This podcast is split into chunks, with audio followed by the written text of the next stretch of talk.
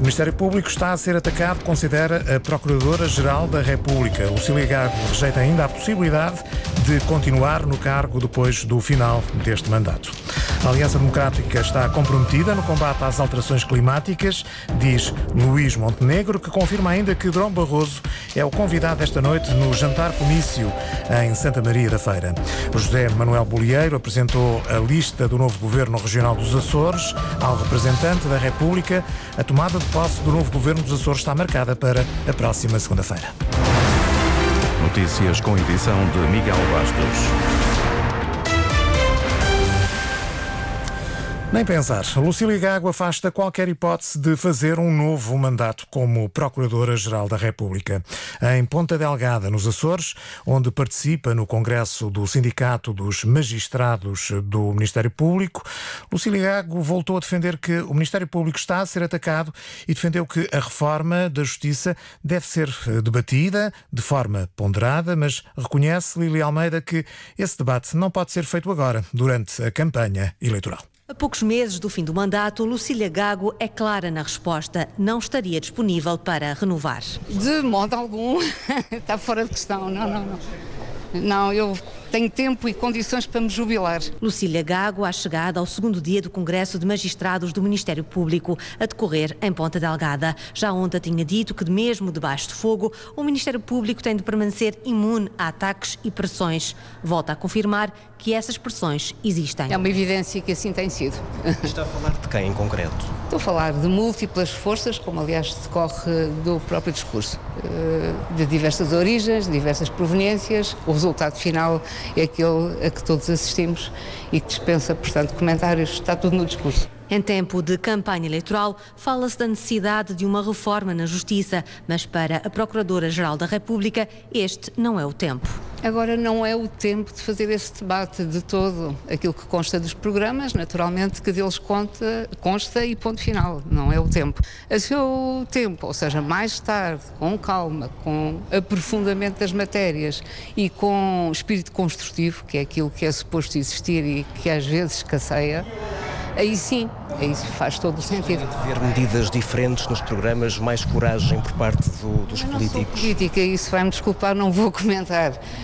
E não valoriza as críticas que lhe são feitas. Eu não valorizo, francamente, aquilo que sobre uh, mim, em particular, possa ser dito. Valorizo, sim, a postura que uh, um futuro Primeiro-Ministro e um futuro Ministro da Justiça uh, tenha Uh, relativamente aos temas da justiça e a vontade que evidencie de uh, alterar de uma forma uh, ponderada e sustentada as melhores soluções. Declarações da Procuradora-Geral da República no Congresso dos Magistrados, onde as críticas ao Ministério Público são tema incontornável na sequência de processos mediáticos, como os processos influencer e da Madeira. Lucília Gago afasta qualquer hipótese de fazer um novo mandato como Procuradora-Geral da República e volta a insistir. Hum, nesta altura, o Ministério Público está a ser alvo de vários eh, ataques. Ouvido esta manhã pela Antena 1, o constitucionalista Vitalino Canas considera que a Procuradora-Geral da República não tem razão quando sugere que o princípio da separação dos poderes está a ser posto em causa. O histórico socialista considera que a questão até pode ser posta ao contrário, tendo em conta as recentes investigações que levaram à queda de dois governos em Portugal. Princípio da separação de poderes implica que cada órgão tenha as suas competências, que exerce independentemente, que exerce a interferência de outros órgãos. Poderia haver violação do princípio da separação de poderes se, por exemplo, algum órgão legislativo ou executivo interferisse através de atos formais no exercício das funções da Procuradoria-Geral da República e do Ministério Público. A única dúvida que pode haver ter havido esse tipo de interferência, não estou a dizer que houve, mas a única dúvida que pode haver é sobre se a Procuradoria-Geral da República e o Ministério Público não interferiram, até com alguma gravidade, no exercício de funções de outros órgãos. Repito, não estou a dizer que isso sucedeu, mas esse debate poderia aqui existir. Não estou a ver que outro órgão tenha procurado ou tenha interferido diretamente, através de um ato formal, nas competências eh, da Procuradoria. A leitura de Vitalino Canas. A caravana do PS está na Covilhã, em terras socialistas Pedro Nuno Santos, eh, sentiu-se em casa e Joana Carvalho Reis não faltou a música. Exatamente, e ouvir o som. De reco-reco na mão, Pedro Nuno Santos marca o ritmo. É para dar música aos indecisos? Não é dar música, é convencê-los, mobilizá-los para um projeto de futuro e para não darmos nem um passo atrás naquilo que conquistamos, querendo mais. Na Covilhã, o candidato socialista foi recebido em festa. Recolheu elogios. Ah, está ótimo. Não, precisava de cortar um bocadinho Está já. ótimo. E não pode mudar, é manter a linha. É isso. Conselhos. E. Vamos, vamos. Quiseram derrotar o nosso governo. Mas nós- Isto foi um complô para nos derrotarem. Portanto, força. Nós vamos ganhar. Vamos lá. Votos de confiança, solto. Vai Obrigado, obrigado. apoio divino e até um guia espiritual em castelhano. Muchas gracias. Já feito, já muchas. hecho yoga and Ayurveda. ¿Entiendes español? Um pouquinho. Está a correr bem? Está a correr muito bem aqui, como vocês podem ver. Há muita gente enganada pelo país, a achar que as coisas estão diferentes. Sem enganos, Pedro Nuno Santos sai reforçado desta paragem. Tudo bom para ti. Vale. Pedro Nuno Santos em campanha por terras socialistas na Covilhã. Ali perto está Luís Montenegro, que esclareceu que a Aliança Democrática está comprometida em combater as alterações eh, climáticas. Ontem, o cabeça de lista da AD por Santarém, Eduardo Oliveira e Souza, falou em falsas razões climáticas, apesar de admitir que as alterações climáticas atuais são cada vez mais recorrentes. Ora, questionado pelos jornalistas durante uma arruada no centro da Guarda, Luís Montenegro quis esclarecer o ponto de vista da AD. Não, não há nenhuma dúvida com eh, o comprometimento que a AD tem com o clima, com o ambiente. Nós somos precursores das políticas ambientais em Portugal, não recebemos lições de ninguém a esse propósito. Agora, com a mesma naturalidade com que nós defendemos a transição ambiental, a transição energética, é preciso também dizer ao país que nós não podemos pôr eh, as coisas eh, eh, desnivelarem-se só para um lado. É preciso conciliar as alterações climáticas, a transição energética com a vida real do país, com a agricultura, com a exploração florestal, com a atividade turística. É isso que nós faremos no governo. Luís Montenegro, questionado pelos jornalistas depois destas declarações de Eduardo Oliveira Souza, ontem o cabeça de lista da AD falou em falsas razões eh, climáticas. O líder da AD confirma ainda que Durão Barroso é o convidado desta noite no jantar comício que vai decorrer em Santa Maria da Feira, no distrito de Aveiro. Sim, o Dr. Durão Barroso vai se juntar hoje eh, à noite em Santa Maria da Feira à nossa campanha e naturalmente isso me deixa satisfeito porque isso é a expressão de que nós temos connosco a nossa história, temos connosco o nosso legado, temos connosco pessoas que nos podem ajudar também no futuro a poder ter melhor eh, capacidade de governar e melhor capacidade de interagir no panorama europeu e internacional. Nós não nos podemos esquecer que o Dr. Durão Barroso foi Ministro dos Negócios Estrangeiros, foi Primeiro-Ministro, foi Presidente da Comissão Europeia há 10 anos. Não há ninguém na política portuguesa que tenha um currículo desta dimensão. Nós hoje temos também o Secretário-Geral das Nações Unidas, é verdade, mas do ponto de vista da eh, rede de eh, eh, interação internacional, o Dr. Durão Barroso é uma mais-valia para o país e eu quero com isto também dizer ao país que será uma mais-valia para o próximo governo. Palavras de Luís Montenegro durante uma arruada no centro da cidade da Guarda. José Manuel Bolieiro apresentou hoje a lista do novo Executivo Regional dos Açores ao representante da República. Quanto à tomada de posse do novo governo, está marcada para a próxima segunda-feira.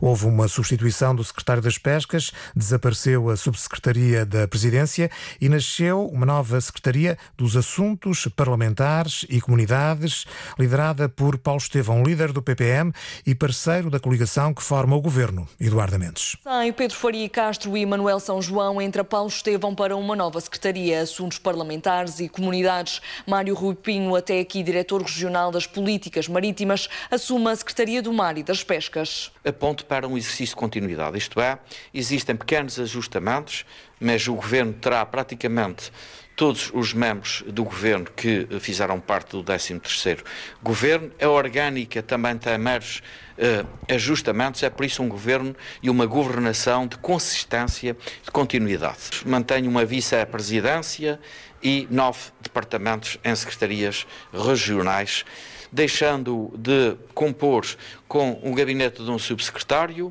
e garantindo também um responsável pelos assuntos parlamentares. José Manuel Bolieiro, presidente do Governo Regional, para além da presidência, o governo é composto por mais 10 membros. A vice-presidência mantém-se na posse de Artur Lima, agregando a cooperação económica externa, mas sem responsabilidade para com a segurança social e habitação, que ficaram distribuídas em diferentes pastas. Na saúde, acrescentarei a área da segurança social, na área da agricultura cultura também a responsabilidade pela alimentação, mantendo por isso igualmente mar e pescas, tal como sempre eh, existiu na anterior governação. Eh, igualmente apresentarei a continuidade do Departamento do Governo da eh, Turismo, eh, Mobilidade e Infraestruturas. A Secretaria eh, da Juventude passará a responsabilizar-se igualmente por eh, habitação e emprego. As pastas estão distribuídas e agora resta esperar pela apresentação e votação do programa de governo. O novo executivo, liderado por José Manuel Bolieiro, foi apresentado hoje ao representante da República, tomada de posse marcada para a próxima segunda-feira. Alexei Navalny, o líder da oposição a Vladimir Putin, está eh, a ser enterrado neste momento em Moscovo, numa cerimónia, Alexandra Sofia Costa, que reúne milhares de pessoas. Entre a igreja e o cemitério, milhares e milhares de pessoas caminharam no meio da neve com flores e velas. Alguns cantavam o nome de Navalny, outros cantavam A Rússia será livre. Outros ainda, tu não tinhas medo e nós também não.